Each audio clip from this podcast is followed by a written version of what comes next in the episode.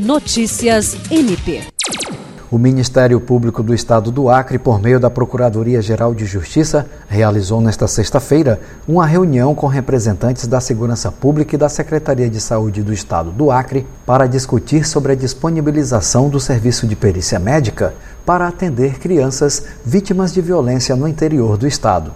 Conduzida pelo Procurador-Geral de Justiça Danilo Lovisaro do Nascimento, a reunião foi pensada após um levantamento do Núcleo de Apoio Técnico apontar um aumento significativo no índice de crimes sexuais contra crianças nos municípios que compõem o Alto Acre, situação agravada pela ausência de perícia na regional que obriga as vítimas a se deslocarem até a capital para realizarem os exames. O procurador-geral ressaltou a importância de se pensar em alternativas para otimizar o atendimento a vítimas de violência sexual, dando a elas o suporte adequado para não passarem pelo processo de revitimização.